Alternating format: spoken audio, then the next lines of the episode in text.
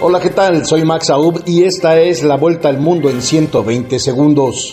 Rusos y ucranianos volverán a negociar este lunes en el día 19 de invasión con el objetivo de poner fin a las hostilidades mientras el peligro de escalada en el conflicto se incrementó con el bombardeo de una instalación militar muy cercana a la frontera con Polonia y también por la presunta ayuda militar y económica solicitada a China por parte de Moscú.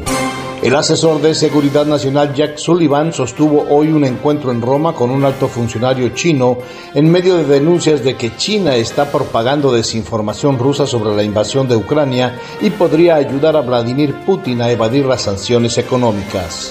Miles de indígenas mexicanos y encapuchados que militan en el Ejército Zapatista de Liberación Nacional STLN marcharon contra lo que denominaron todas las guerras capitalistas en Chiapas, en el sureste de México, donde se solidarizaron con Ucrania.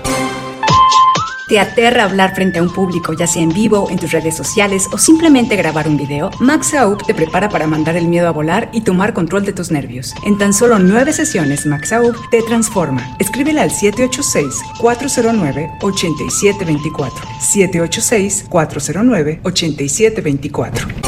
Colombia definió en una concurrida votación a candidatos presidenciales de tres bloques políticos en la que la izquierda del ex guerrillero Gustavo Petro arrasó como estaba previsto y tendrá como gran rival a la derecha capitaneada por Federico Gutiérrez.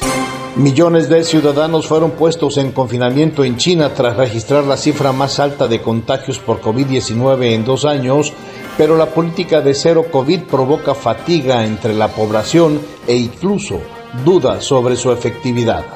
Esta fue la vuelta al mundo en 120 segundos.